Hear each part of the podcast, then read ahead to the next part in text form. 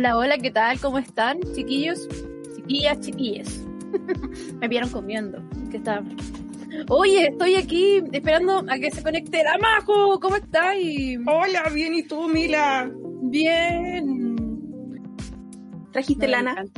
Sí, por supuesto. No, no, mentira, está acá atrás. Pero. Pero sí, sí, sí, sí. Oye, Margarita, hoy día tenemos un programa dedicado. Bueno, seguimos con la niñez, primera infancia, pero esta vez nos vamos. Bueno, a mí me gusta esta etapa en particular. A mí me gusta. Creo Esta etapa es exquisita. Es como, maravillosa. como- no, no me atrevería a decir como la más, la más espectacular de todas, pero No, porque es, es muy linda la niñez, ¿no? Eh, pero es una etapa increíble. Mansa etapa, ¿cierto? mansa etapa Como es exquisito eso. Es esta donde, donde de a poquito esto de agarrar, después logran el desagarre a voluntad. Bueno, maravilloso. eso entre otras cosas. Yo estaba pensando en cómo uno interactúa en realidad ahí con... Bueno, primero, para que para introducir a las personas, hoy día vamos a hablar de el juego desde los 6 a los 12 meses. Exacto. ¿Ya? hitos importantísimos que ocurren en, en esta etapa, ¿no? Y bueno, y ya como recapitulando, si es que todavía no está claro, lo que hemos reforzado o tratado de reforzar harto, es que si no cumplió con el hito en el mes 6 o con el hito a los 12 meses, no importa, No importa. no importa, no ese es el foco. Ya, El foco es prestar toda la atención necesaria para que ocurra este desarrollo dentro de las mejores condiciones. Ya, pues Ay, vámonos, vámonos al tema entonces. Vámonos nomás, po. Vámonos de lleno. A ver, la cantidad de cosas que ocurren ya en, en esta etapa es enorme, es enorme. Enorme. Entonces, tratar de abordarlas todas en un programa tan cortito No, eh, no se puede, pero imposible. imposible. Pero vamos a hacer el esfuerzo. ¿Ya? Pero sí podemos hablar de lo que, o sea, no es como que las otras cosas no nos interesen, pero hay cosas que están más cercanas a, a lo lúdico, ya a Sí. lo, a como, a la interacción, o por lo menos a la interacción con el otro. Exacto. Que de hecho diste en el clavo, porque es precisamente en esta etapa, no en este rango, porque no vamos a marcar hitos, no nos gusta eso. No, pero sí vamos a marcar eh, situaciones importantes como en el rango de los seis, entre los 6 y los 12, que son seis meses bastante importantes por lo demás. Bueno, eh, en, en esta etapa ya hay una mayor y relación, ¿cierto?, con los demás. Hay una mayor capacidad para establecer relaciones con los demás. Y ocurre, y aquí te, te traigo un experimento bien, bien interesante. Eh, no sé si a alguien le suena Edward Tronick. Edward Tronick hizo un, un experimento de, con, con niñas y niños pequeños que se terminó llamando la still face, como la cara rígida la cara de nada, ya para nosotros sería así como la cara de nada. Y entonces expone eh, a niñas y niños pequeños, muy pequeños, meses, a la situación de, en esta etapa, ¿no? En 6 a 12, a la Sí, situación donde la madre o la cuidadora o cuidador, vamos a hablar de cuidadores en general, ¿ya? Donde la cuidadora, su figura vincular más relevante, eh, se, se pone frente al- a, esta, a este bebé, ¿ya? y, y- y deja de interactuar, como que interactúa normalmente, como, hola, sí, el bebé, y uno hace este, este juego de repetir, ¿no? De imitar, porque Sí. aquí también surge esta capacidad de imitar. Y entonces la, la- la cuidadora hace lo siguiente, de un momento a otro, ya habiendo eh, iniciado, ¿cierto?, la interacción, de un momento a otro pone cara de still face, de nada, así. Cara de nada, sin respuesta. Y es, es terrible, es terrible porque te imaginas lo que le ocurre a este bebé. ay, me imagino. Entonces, la mamá Ay, está así, nada. Cara, cara, es, es como medio cruel. Ahí me, Sí. me dio un poquito de dolor de guatita cuando lo vi la primera vez, pero es, es- es así. Bueno, la cosa es que este señor Edward Tronick, a partir de este, de este experimento, logra visualizar y se teoriza eh, con base Ujú. científica respecto de lo que ocurre con el vínculo, la angustia ante la separación. ¿Ya?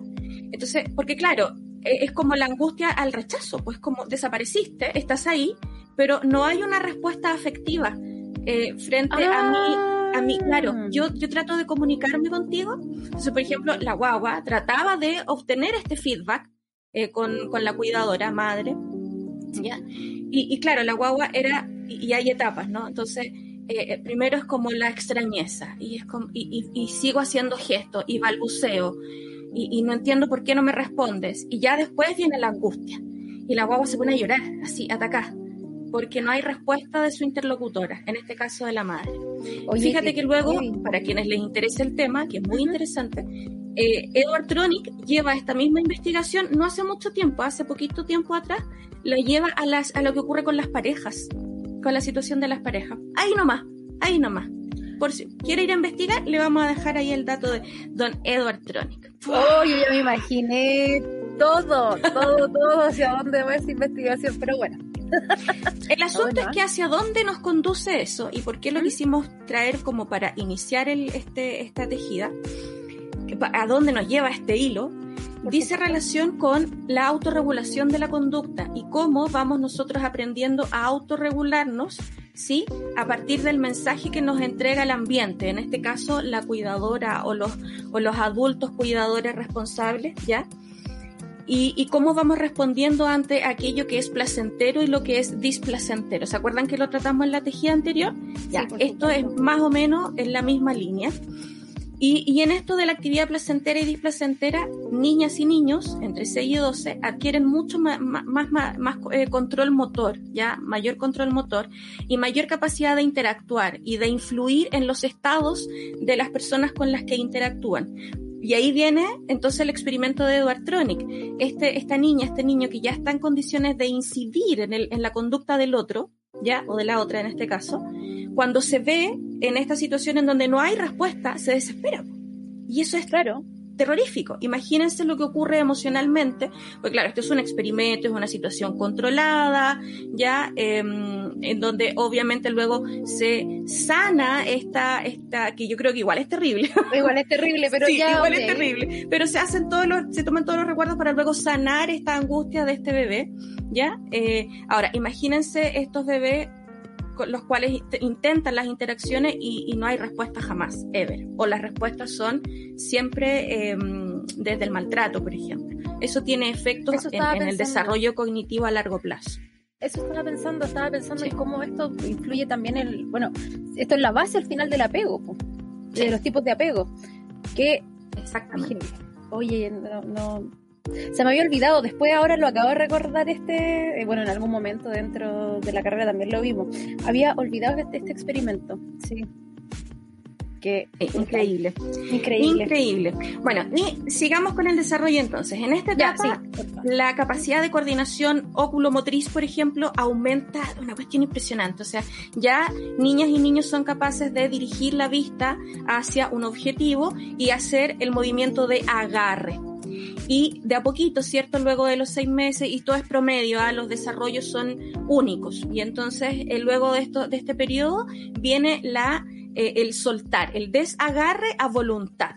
Entonces, porque al principio es, difícil, la guaguita como que se queda con el dedito apretado y no te lo suelta, ¿cierto? Ya, y después viene el desagarre, y después todo a la boca, porque es uno de los, claro, es la, es la parte más importante para explorar, ¿no? Y queremos explorar. Entonces, este niño, esta niña necesita llenarse de actividades placenteras, que es como una especie de feedback. Si es placentero, es el feedback que tengo para continuar y mantenerme en esta actividad. Y a eso le llamamos la actividad sostenida. Vámonos al juego.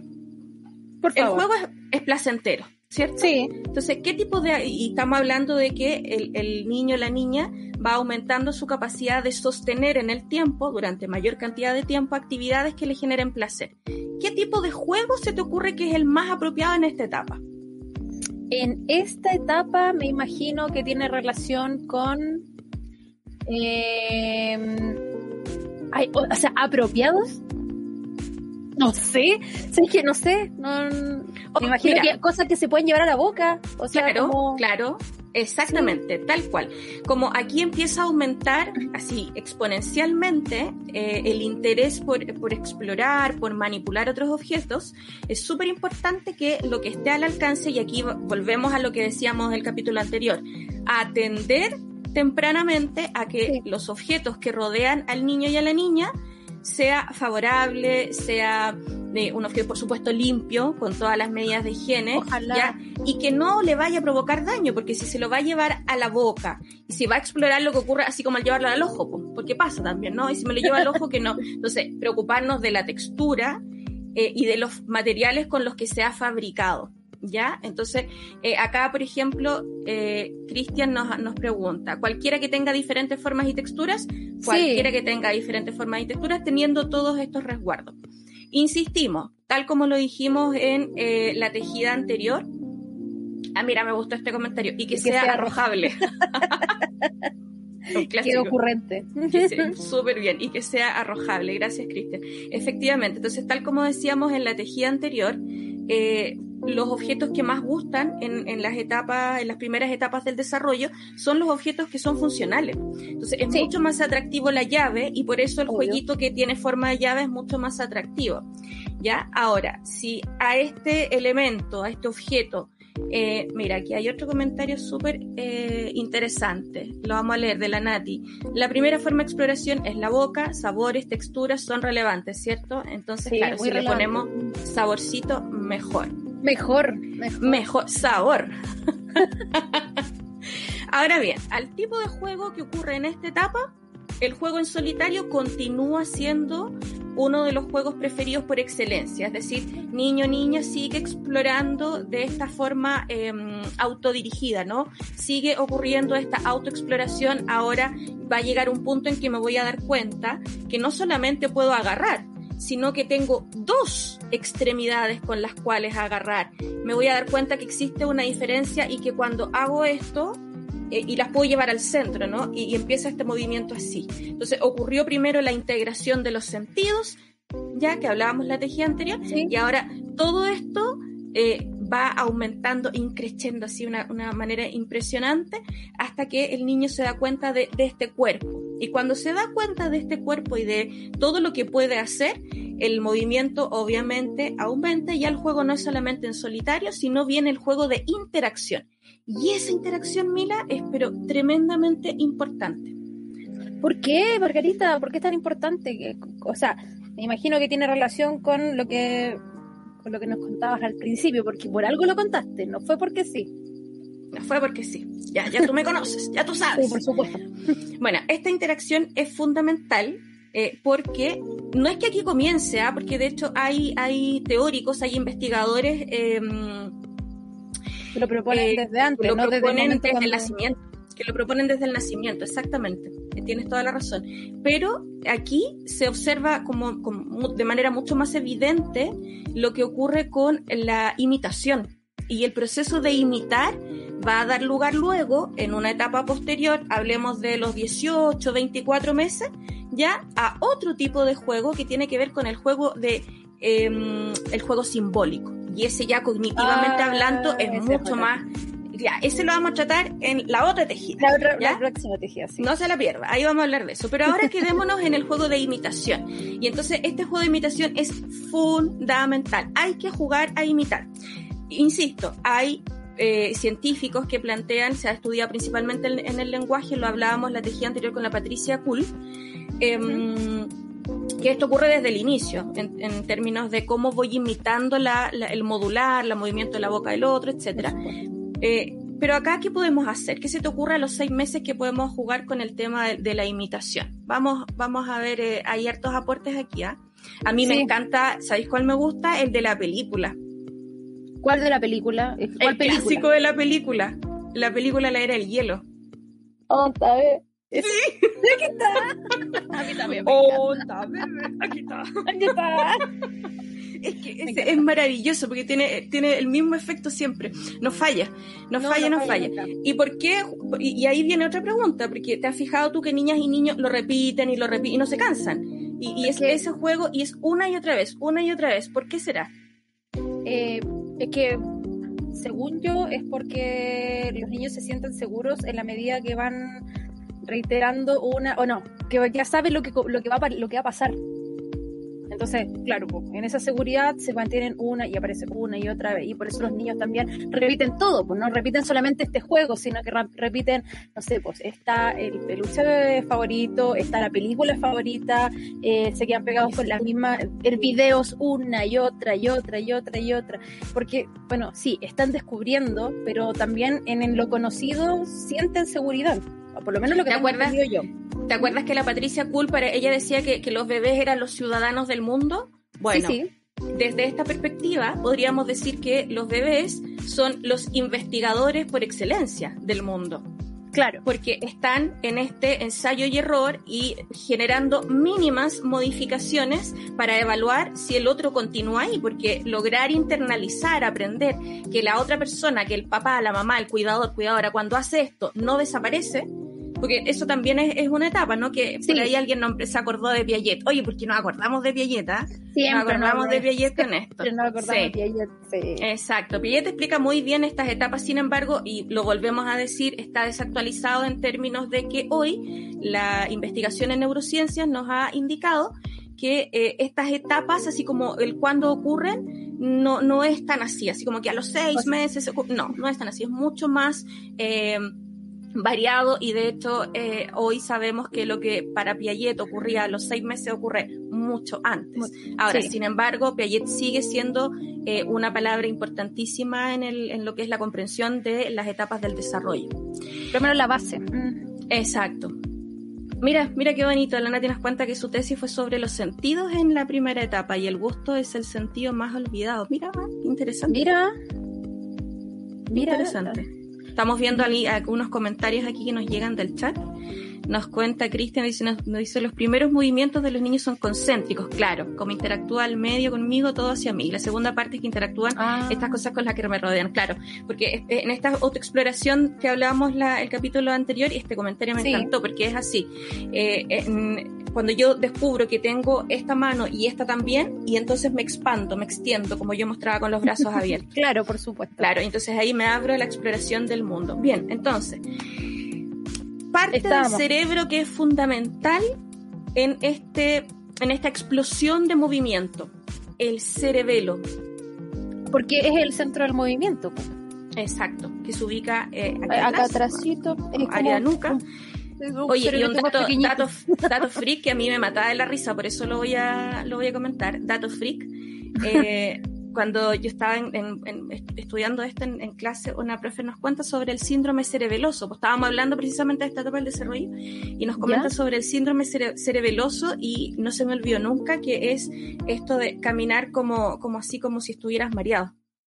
Ah, no tenía idea. Y que alguien podría decirte, oye, estás, no sé, bajo los efectos de... De, algún estupefaciente. Claro, o del alcohol. Y, no, tú, puedes, tú podrías usarlo como excusa, decía la profe. No, no, tengo síndrome cerebeloso. un, un, dato frica ahí. Bien, y nos comenta eh, Cristian también, eh, repiten todo. Ah, claro, el pollito pío, el pollito pío. Claro, cuando ya viene este desarrollo del lenguaje también hay un, hay un repetir como, como loro, que ojo, eso incluso eh, en algunas em, vertientes se entiende como una eh, conducta autoestimulatoria también.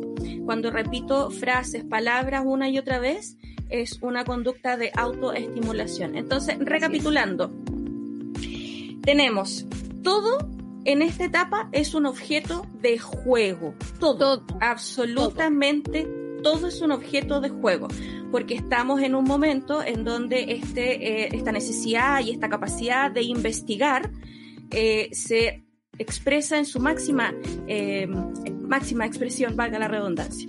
Y entonces, desde alimentarse es una actividad de juego, desde asir con la manito y luego de desasir con la manito, desagarrar eh, y explorar y moverme por todo el entorno, todo es una experiencia de juego. Ahora, en este contexto quiero que volvamos un poquito a la atención temprana y entender por qué es tan relevante. Ahora que estoy en este, eh, que salí de aquí, ¿no? De la, de la autoexploración, eh, concéntrico, como bien nos aportaba y nos, nos acompañaba Cristian. Y luego hago esto, y salgo con los brazos, extiendo los brazos, extiendo las piernas y empiezo a agarrarme, empiezo a firmarme de una superficie para poderme de, ponerme de pie. El cuerpo empieza a comprender lo que es eh, los principios de la bipedestación, caminar en, en, dos pies, ¿ya? Todo eso es una experiencia gozosa. Ahora, para que continúe siendo una experiencia gozosa, adulto, ¿cierto? Cuidadores responsables, tenemos que tener toda la responsabilidad de que el entorno en el cual está ocurriendo toda esta magia sea el más apropiado. Neuromito. ¿Te acuerdas que la, la tejía desentrañamos ahí? Sacamos hartos neuromitos al sol, ya, saquemos uno más, que no sé si lo habíamos sacado. Es esto de el exceso de estimulación. Porque claro, ah, efectivamente lo hablamos en la tejida pasada. Pero de todas maneras, siempre es bueno recordarlo. Siempre es bueno recordarlo, porque efectivamente esta etapa es tan intensa en cantidad y calidad de aprendizajes y nuevas experiencias, porque estos niños son investigadores natos, entonces no paran, ¿no? No paran, vamos una y otra y otra y otra y otra vez y quieren saber más y quieren explorar y llenarse de... Lo que ocurre acá, en, eh, me estoy tocando la cabeza para quienes solo nos escuchen, lo que ocurre acá en, en este cerebro, en formación, ¿ya? Es que no es que sea el momento de la vida, el único momento de la vida en donde ocurre una explosión ya de sinapsis, no. ¿sí? de, de, conexiones neuronales y de neurogénesis. Ocurre todavía la neurogénesis, nacimiento de nuevas neuronas. No es el único momento de la vida, pero sí es aquel en el que ocurre con mayor intensidad y a mayor velocidad. Por eso es fundamental no solamente eh, tenerlo en consideración, sino no caer ya en la tentación de sobreestimular y de creer que si no le presento este aprendizaje, no lo va a aprender nunca más en la vida. Y si no lo expongo al tercero, cuarto, quinto idioma, nunca más se lo va a aprender en la vida. Por supuesto que si usted pone va a ser más fácil, pero no quiere decir que a largo plazo no lo pueda realizar. Y por otro lado, si nosotros caemos en sobreestimular, no atender, sino que sobreestimulamos, hacemos daño. Mucho daño, mucho, mucho daño. Y no también, y no atender también, po. Y no atender también. No atender también. No atender Lo, hablamos, la tejida pasada en todo caso, pero es bueno siempre recordarlo. Sí. Entonces, recapitulando. Eso mismo, tía. En la etapa de este, en, en esta etapa, juego todavía solitario. Solitario, sí. sí. y de hecho van a darse cuenta a medida que sigamos avanzando que el juego solitario permanece. De hecho, levanto la mano, yo todavía juego en solitario. Yo también estoy jugando en solitario y, bueno. Y, bueno, y bien, súper bien. Bien, el juego en solitario porque continúa esto de autoexplorarse. Luego, eh, súper importante el juego de imitación, el juego de mm. movimiento ¿ya? El juego de movimiento y el juego de imitación. Entonces, jugar a imitar es fundamental. Más allá de comprar el, no sé, la caja mágica, yo no voy a usar nombres comerciales, ya no le vamos a ¿Para qué? Pero ¿para la, con lucecita o el monito que o el peluche que, claro, y que hace como y que va a la luna y que vuelve y después te, te toca una mm. canción. No es necesario nada de eso. En esta etapa, la verdad es que eh, podríamos aplicar la filosofía de menos es más. De hecho, por eso la caja es tan importante. La caja donde viene ese juguete pues, resulta ser mucho más atractivo que el juguete en sí mismo. Exactamente, exactamente. Entonces, dijimos, juego en solitario, juego, ahí, juego número dos, juego de movimiento, juego, de movimiento, sí. Claro, como tú decías, autoexploración, juego de movimiento, que esto es súper, súper relevante y no termina acá, porque ya van a ver luego que desde los 18, 24 empiezan a aparecer otras habilidades mucho más complejas que tienen que ver con el dominio mm, más avanzado, no total todavía, pero mucho más avanzado del cuerpo, de la estabilidad, etcétera, etcétera. Entonces, estas son las bases. En este periodo estamos en las bases que van a permitir el juego de movimiento que es más intenso. ¿De acuerdo? Entonces, todo lo que haga, aunque no gatee, no importa. todo lo que haga en términos de movimiento está así, dedito para arriba, súper bien. Todo súper bien. Movimiento solitario, movimiento, imitación. Y este es súper importante. ¿Por qué? ¿Por qué era tan importante el de imitación? Porque es el que va a dar paso a una explosión cognitiva de aprendizaje que tiene que ver con el juego simbólico, que es el que viene a posteriori. Bueno, después vamos a hablar de él en la próxima, para que no se queden con esta duda de lo que es el juego simbólico. Y por lo demás, juegos simbólicos, amantes del rol, por ejemplo, si usted tiene, usted amante del rol y tiene un hijo, una hija, y usted quiere que su hijo o hija sea amante del rol, piense muy bien que esta etapa es fundamental para que el desarrollo de la, de la actividad abstracta, ¿cierto? Que, que está relacionada con el juego simbólico, eh, se dé bien porque está súper conectado con el juego rol. Esa capacidad de juego simbólico conectadísima con los juegos de rol. De hecho, de hecho, sí, pues. Toda la razón, Margarita. No lo había, como, como que parece que hoy día, a mí me está costando hacer sinapsis hoy día, como que no, no había... el COVID, el COVID, el COVID. No el COVID, no... Pero sí, efectivamente. Bueno, ya hemos hecho este como resumen de esta, como los, llevamos tres tipos de juegos hasta el momento. ¿Hay algún cuarto? Sí, hay un cuarto y que es súper, súper, súper relevante y que yo diría, me atrevería a decir que conecta a todos los demás y que es el juego de investigación. ¿What? Sí, sí, sí. Eh, o sea, espérate, aquí somos, nosotros vamos a ser así como explorador, exploradores del mundo o vamos a ir ex, autoexplorándonos. O ambas dos. Ambas dos. Porque conéctalo, pues mira, juego en solitario, autoexploración. ¿ya? Autoinvestigación respecto, porque es un ensayo y error, un, tratar de dilucidar qué es lo que ocurre si yo hago esto. Es como, como esta cosa que también nos sigue gustando desde adultos, es un, es un motivador de hecho. Eh, la curiosidad. Esta curiosidad es el motor que nos impulsa en este juego de investigación. Ahora, ¿cómo lo hacemos cuidadores y cuidadoras para promover que ocurra este juego de investigación? Es muy importante acercarse y aquí algunos tips yo creo que la Nati también nos, nos va, nos va, a, aportar ahí. Sí, tips. Súper importante acercarse y em, situarse en el espacio del niño o de la niña. ¿Y qué, a qué quiero decir con situarse? Sí, por favor. A mm, no imponer mi juego. Ah, perfecto. O sea, como uno entrar como la dinámica de ello y no imponer, claro. Exactamente. Me hace mucho sentido. Sí. Mira, hay, hay... Ah, perdón, dale, dale, dale. No, no, no, no, no. Es que iba a hablar sobre una investigación de que hablaba sobre cómo reconocer eh, padres que jugaban y los que no jugaban con sus hijos. Era, y en esto salió, era súper simple. Los padres que jugaban simplemente entraban en la dinámica con el niño. Y había una forma, una forma de interacción súper particular donde eh, se notaba que jugaban. Esto es como para notar en verdad la forma de cómo se vinculan eh, los niños. Y lo otro, y los padres que no, iban y empezaban a proponer, no importaba lo que estuviera haciendo el niño, sino que iban y ponían sus ideas eh, en lo que estaban jugando. Entonces aquí, y ese, esa explicación, Mila, es central, es central para cuidar, porque en el fondo el llamado, y por eso hacemos este, este programa, tiene que ver con eso, con, con cuidar esa capacidad lúdica humana en todas sus etapas y promoverla eh, y hacerlo de la mejor manera posible. Y aquí la frase es clave, hay que entrar en el juego como niños y como niñas. No es eh, este... Eh, esto que hacen, eh, ejemplifiquémoslo, tratemos de ser como lo más gráficas posible. Ejemplo uno, usted no lo haga. Supongamos que está el niño o la niña explorando una llave de estas que uno les pone cuando salen los dientes, ¿no? Eh, y que están ahí como con la molestia y tratando de autoaliviarse con, con esta llavecita que tiene textura, que a veces son frías o uno las pone frías, etc. ¿Ya?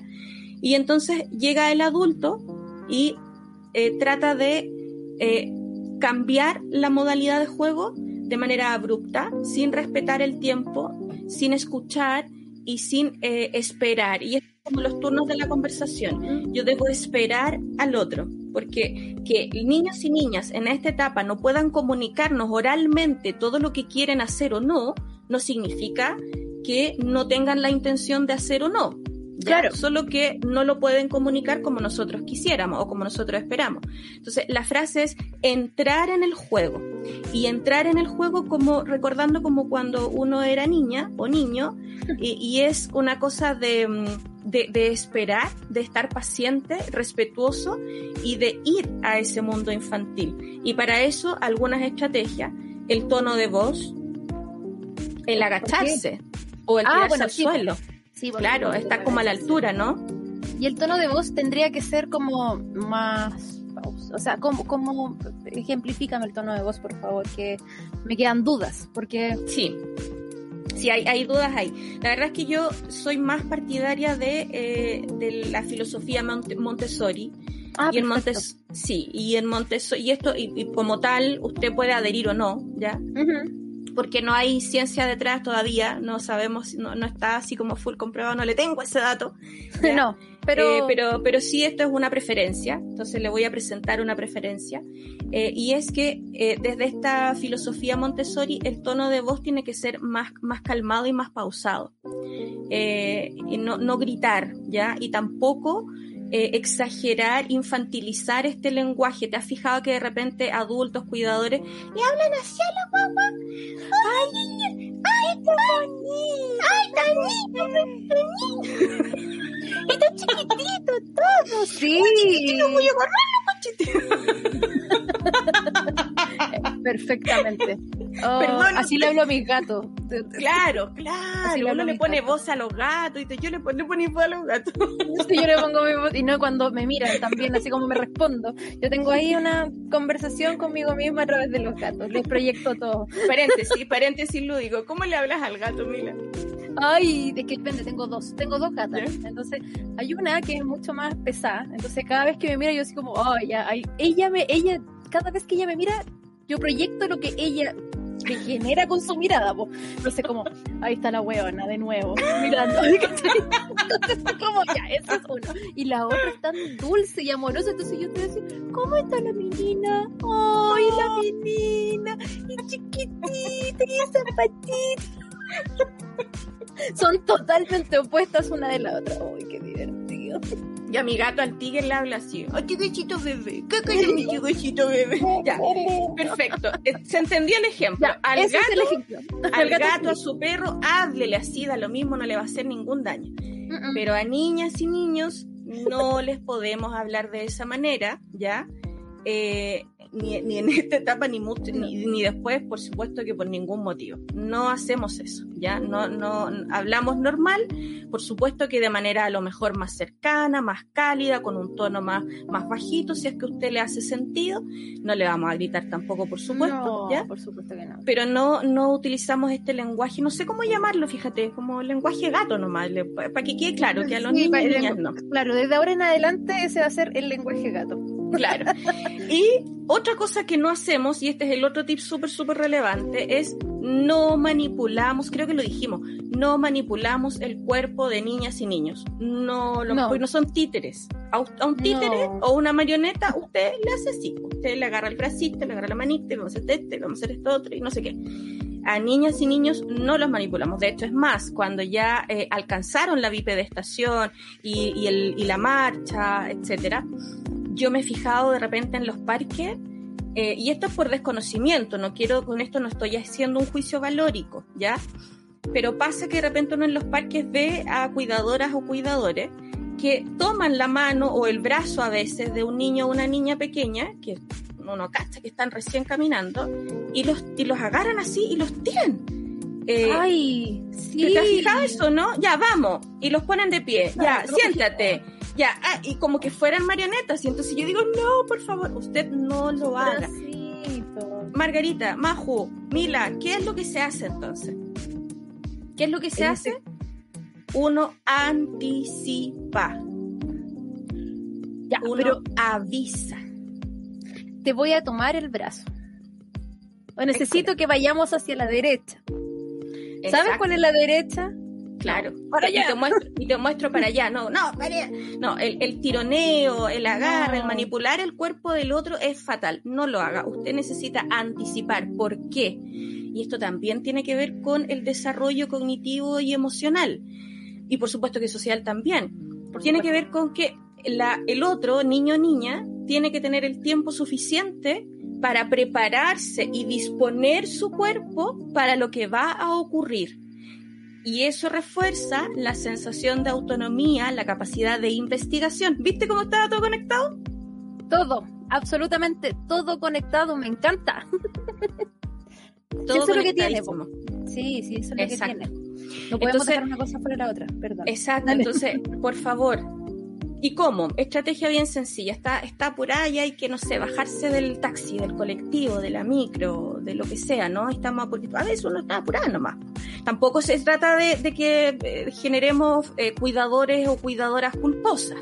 No, por supuesto, no se trata de eso, porque si usted no está bien emocionalmente, eso es lo que va a transmitir, ese niño o niña tampoco va a estar bien, ¿ya? No. Pero ¿cómo se hace? Entonces uno trata de internalizarlo. Mira, eh, te voy a tomar la mano porque vamos a hacer tal cosa, listo. Te voy a tomar la mano eso es para niños que son más grandes, porque ahora estamos hablando de 6 a 12, ¿cierto? Pero de 6 a 12 igual podríamos hacer estos gestos y tener estas como diferencias con los bebés. Por ejemplo, si es que vamos a, eh, no sé, entrar su manito en, en el coche, ¿sabes qué? Voy a hacer esto. Y empezar a practicarlo desde ya. Por supuesto, o sea, desde antes incluso. Es más, recuerden que estamos en una etapa de adquisición del lenguaje. Por lo tanto, aunque este, este niño o niña no lo pueda reproducir como tal, sí lo está adquiriendo y está internalizando. Cada vez que usted le dice, te voy a tomar la manito, ya, cuatro meses, adelantémonos, pasemos al capítulo anterior. cuatro meses de vida, te voy a tomar la manito para ponerla aquí, esta es la mano, y, tú vas repitiendo una y otra vez, una. no importa que no haya respuesta, la respuesta va a ser una mirada así, súper concentrada hacia ti. Hacia ti, ahí. Los primeros momentos, después no, da lo mismo, pero va a quedar internalizado, ¿ya? Y tú estás contribuyendo con el desarrollo del lenguaje no nos olvidemos que una de las teorías explicativas de la alta cantidad de problemas de lenguaje, recordemos que en Chile tenemos así como que explotaron de repente los problemas del lenguaje. Ay, sí. Sí, tiene que ver con eso, con que estamos en una, en una época, en una sociedad que no le habla a los niños y a las niñas. Todo es en silencio todo es en silencio, los padres no tienen una relación muy cercana con sus hijos porque están trabajando, bueno, esto fuera, estamos hablando fuera de pandemia, ¿ah? porque ahora en pandemia han ocurrido otras cosas. No sabemos lo, cuáles van a ser las, las repercusiones de la pandemia, pero ya eso fue otra cosa. Pero hasta el momento, antes de la pandemia, existía un, como, ¿cómo decirlo? Eh, la vida era tan apurada, tan ajetreada, que al final lo, nos estábamos perdiendo de todas estas etapas. Eh, nosotros nos levantábamos en la mañana para ir a dejar al pequeño al jardín y, y eso era lo mejor que le podía pasar al niño porque ahí estaba siendo estimulado, pero de lo contrario, si la madre trabajaba en casa y podía cuidar al bebé, no, no existía lo del jardín, pero tampoco había estimulación. Atención. Atención, perdón. Atención. Atención. Tienes toda la razón. por mi culpa, por mi culpa. no te preocupes, Mila, pues estamos. Bueno, el, el, asunto, como bien dices tú, yo creo que, mira, eh, creo que hay que ser súper clara. No, no hay que demonizar tampoco el, la cantidad del tiempo. Aquí hay que poner, poner sobre relieve la calidad del tiempo que pasamos con niños. Ahí va, ahí va. Sí. Sí, que la calidad del tiempo sea, o sea, mira, ni siquiera angustiarse con el juego X, sobre todo en esta etapa. En esta etapa hay que sacar pero el jugo máximo al juego en solitario de autoexploración, al juego de imitación, ¿ya? Y al juego de investigación y al juego de movimiento. Mira, cuatro tipos de juego. Cuatro tipos de juego. Cuatro. Cuatro tipos de juego. Y vamos aumentando, ¿ah? Pero ¿cómo lo hacemos? Pues porque yo lo pienso eh, en una Mila no experimentada que fue madre primeriza a sus 22 años y yo, lo único que yo quería era que el Feña no se moviera de su espacio. No quería, ¿cachai? Entonces, ¿qué, ¿qué, es lo que podemos recomendar a las madres en ese entonces? Porque yo lo pienso ahora y hago el cruce y digo, ese pésimo. Pero, o sea, ¿qué es lo que podríamos hacer? Entonces, liberar un espacio tal vez dentro de la casa que donde el niño esté seguro Mira, mira qué interesante lo que nos dice la Nati. La Nati responde un poquito ahí, que es una actividad que hacen mucho en, educación de párvulo, esto de los rincones. Entonces, el rincón de la casa y, y conectado con, con la, la, apuesta de la, de la metodología Pickler, de la, del movimiento en libertad, generar un, espacio lo más seguro y lo más eh, neutro posible de estímulos, donde eh, los juegos, los objetos que hayan, sean apropiados y seguros. Claro. Y, y, claro, y, sin culpa, ¿no? Mira, mira qué bonito esto. Estamos, ahora vamos a revisar un poquito comentarios, ¿te parece, Mila? Sí, por supuesto. Los bebés también son los, es que no lo leo. los bebés son los inventores del mundo. Sí. Ay, sí. Ah, bueno, no te preocupes, no, es una cosa que también hablaba de Piaget y estoy y terminé hace muy poco la universidad, así que no es un tema de sino que, que cómo nos, a quién nos presentan como el autor como la base. Mira, mira qué interesante esto. Aquí dice eh, Cristian, yo a mi hijo jamás he podido contarle un cuento como tal, más bien le decía que él era X cosa y le daba X situación como un juego de rol sin límites. Qué maravilloso, un, desarrollo de la imaginación muy, muy potente. Aunque le... Ah, y la cara de los bebés. ah, sí. encontrar sus orejas. Qué lindo. Ah, mira, oye, habían hartos comentarios que no se nos habían pasado. El, chileno es experto en hablar así con sí, así, todo. Chiquitito. Bueno, también hacen un ejemplo de ello. El pancito, los potitos, la nericita. Eh, hablar de no Sí, a usted, ojo ahí. Sí, a usted, ojo ahí, dice, no, no, no creo está lindo y se porta tan feo ya, pero los niños van poniendo de pie desde los 11 o 12 meses en adelante, dependiendo de la estimación.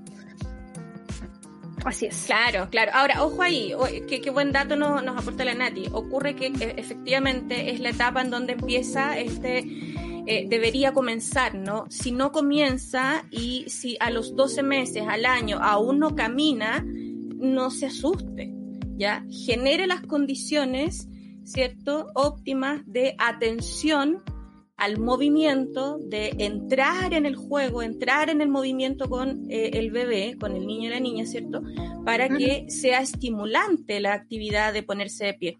¿Qué es lo que ocurre? Eh, otra cosa, por ejemplo, si yo le doy todo hecho, si yo no espero a que me pida la papa, la mamadera, la leche, ¿ya? Si yo no espero, no le doy la oportunidad de comunicarse y manifestar su intención comunicativa, voy a estar limitándolo. Por supuesto. Porque de repente hay estas mamás, esta, mamá como perfecta, esta cuidadora perfecta que corre y como que le lee la mente al bebé, pero antes de que siquiera manifieste nada y le entrega todo, todo, todo, todo. Ahí estamos perdiendo una oportunidad valiosísima de que eh, niños y niñas manifiesten su intención de comunicarse y su intención de investigar. ¿ya? Entonces, em, y a lo mejor no sería malo eh, pensar en cuando yo veo un desarrollo descendido, que eso se ve con el pediatra, ¿cierto? Eh, hay programas también, el Chile Crece Contigo nos va dando pautas bastante interesantes. Cuando yo veo un desarrollo que está claramente descendido, ¿a dónde voy? A la estimulación. Ahí sí que voy a la estimulación, ahí sí que manipulo el cuerpo de la niña o de la niña o del niño, pero con el apoyo de un profesional del área, ¿ya?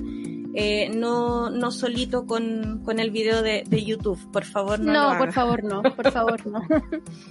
por favor. O sea, si, si es que no hay otra posibilidad, podría ser, pero, pero siempre trate de llegar al, sí, o sea, si, si es del, del, especialista que usted encontró, que está certificado, que el, pediatra le dijo, sí, que si yo, eh, sí, adelante, por supuesto que sí. Ya, de lo contrario, no, mucho ojo, porque eh, nada, pues aquí, y esto lo decimos de manera muy profesional, eh, la Mila como psicóloga, eh, yo como profe, como profe diferencial, em, uno, uno ve harta cosa en YouTube. Hay harta cosa en YouTube. Oh, y, no, y no solamente en YouTube, en TikTok, en Instagram, en Facebook. Ojo ahí. Ojo ahí. Sí. En Twitter no he visto, pero, eh, pero los otros sí. Ojo ahí. Sí. Entonces, ya, ¿qué mito derribamos hoy día? Esto de la sobreestimulación. Sí, bueno, lo venimos derribando desde la semana pasada y lo seguimos derribando esta semana porque es fundamental de que sepan de que la sobreestimulación, este monito que tiene los colores, el ruidito, hace más daño de lo que en realidad beneficia. Exacto. la, sobreestimulación es nociva, tiene efectos estudiados que son nocivos, no a la sobreestimulación. No. Ahora, la infraestimulación podría ser el otro extremo, ¿cierto? Y es, ¿qué sería la infraestimulación? No atender en nada las necesidades de este infante, ya de este niño o niña, perdón. O sea, eh, esta cara, la cara, el steel, ¿cómo era? Eh, la steel face. La steel face de Edward Tronic. Oye, que es terrible, por favor, vean ese video eh, los duendes que trabajan grabando el, podcast han estado un poco flojos, están con COVID parece.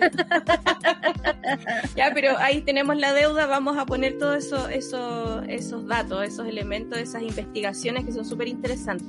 La still face, eso sería como parte muy bien mila, sería como parte de la infraestimulación, porque si este bebé no tiene una respuesta humana, que es lo más interesante para un bebé humano, eh, nada, pues podemos generar también efectos nocivos. ¿ya? Así es. Luego, derribamos mito. ¿Qué, qué, ¿Cuál sería lo más relevante para ti, Mila, como hito en este periodo de los 6 a los 12 meses? ¿Con qué te quedas? Ya vamos cerrando. Me quedo con la imitación. Me quedo con el juego de imitación. Me parece fundamental. O sea, no es que los otros no sean, ¿cachai? Pero la autoestimulación, o sea, el, la autoexploración lo puede hacer por sí solo, solamente hay que darle el espacio, pero esto de eh, de que entender de que el niño está imitándonos constantemente y que eso es fundamental para después generar el juego simbólico. Sí, con eso me quedo en esta en este capítulo. Sí, mira, y, y justo sin querer vamos respondiendo ahí aquí a, a, un planteamiento que nos hace John Constantine, que es difícil encontrar un balance entre infra y sobreestimulación. Mi querido John, el, el, balance está en la atención temprana. Ahí está el balance, en la atención sí. temprana. ¿Es difícil? Sí, es difícil. No es fácil, no es fácil, pero con el llamado a concentrarse en la calidad de las interacciones sobre la cantidad, la calidad de, de las interacciones que tengamos, siendo súper respetuoso eh, anticipando, lo vamos, esto lo vamos a reforzar mucho, ¿eh? anticipar, anticipar, anticipar. Eh, los niños no son marionetas, las niñas no. tampoco. ¿ya? Ahora, no, no, ¿yo sabes con qué me quedo? ¿Con, con qué te quedas tú? Con la capacidad de juego de investigación. De juego de investigación. Me encanta, me encanta, me encanta, me encanta, porque siento que es un es, es el detonante de la curiosidad, es, es, la curiosidad que luego nos acompaña para el resto de la vida y que nos eh, invita a, a jugar cada cosa nueva que, que, que, llega a nuestra mesa. Por ejemplo, nosotros que, que somos jugonas. Toda la razón, Margarita. Toda la razón. Me quedé pensando en aquello, sí, sí, toda la razón. Me gusta, sí, me, me, gustó el me, capítulo. Me gusta mucho. Sí, estuvo bueno. Estuvo bueno. Es que, bueno, debo reconocer de que en los capítulos anteriores yo estaba bastante escéptica. No sé si esa, o sea, como quería saber un poco más de lo que en realidad conocía. Así es. Pero eh, ya nos vamos acercando cada vez más como eh, ya a un... No como la interacción del niño como de manera exploratoria o de manera como desde uno, sino que cómo el niño también va a empezar a interactuar con los otros. Y así vamos a generar, vamos, nos vamos a pasar por el habla, vamos a pasar como por los movimientos, entonces, ah, ya vamos llegando a esta etapa y que te, me te fijas que se, que se va poniendo como cada vez con más ingredientes, cada vez con sí. más ingredientes, sí, más tipos o sea, de es, juego. Es lo mismo que estábamos viendo al principio, pero ahora eh, se como que se transforma. Me gusta. Sí, me encanta, me encanta, me encanta. Bien, oye, muchas gracias por todos lo, los comentarios aquí que nos, nos sirven muchísimo para, para, ir haciendo más dinámica y más nutritiva también la conversación. Así sí. que gracias ahí a, a, todas las personas que nos acompañaron y nos aportaron. Eh, acompáñenos en dos semanitas más, ¿cierto? En el próximo episodio, donde vamos a ver de los 12 a los 24. De la cantidad de cosas que hay ahí es pero impresionante, impresionante. Es que mucho tiempo. Mucho es tiempo. mucho, es mucho. Entonces ocurren una cantidad de cosas maravillosas. Pero además les vamos a tener una sorpresa para ese miércoles. ¿Ah, sí? ¿Ah, sí? ¿Ah, sí? Adivina, ¿No podemos adelantar adivina, nada? Sí, podemos adelantar un poquito. Adivina qué va a pasar. ¿Estamos hablando de integrantes? Sí. ¡Oh! No habla así. Ay, ay, ay, o no sabemos, no, no, a lo mejor le habla así al gato. No le habla, no tiene vocabulario gato, no es, es dialecto, no. Bueno, vamos a tener un nuevo tejedor. Y dije, tejedora, va, va a venir un, un, tejedor a acompañarnos. Así que estén atentas y atentos ahí toda la luz y conciencia unida, jamás será vencida, en, oh, este, sí. en este amor por el juego. No deje de jugar. Juego total. No, juego Esa total es nuestra consigna. Un juego, juego total. total. Juego total. Nos estaríamos viendo entonces el miércoles 9, ¿no? 9 de febrero. Déjame revisar calendario. Sí, 9 de, 9 de febrero, según yo, ¿o no? Sí. Oh, sí, sí, sí. Como ha pasado el tiempo, ya vamos a llegar a febrero. Miércoles 9 de febrero, entonces, ojalá sin, sin COVID ya recuperadas. Sí. Ojalá por favor, que, por cuídese. Favor. No se cuide sí. solo, cuidémonos entre todas, cuidémonos entre todos. Un abrazo grande, los queremos Un mucho. Un abrazo, los queremos, corazones coreanos para todos. Chau, chau. Adiós.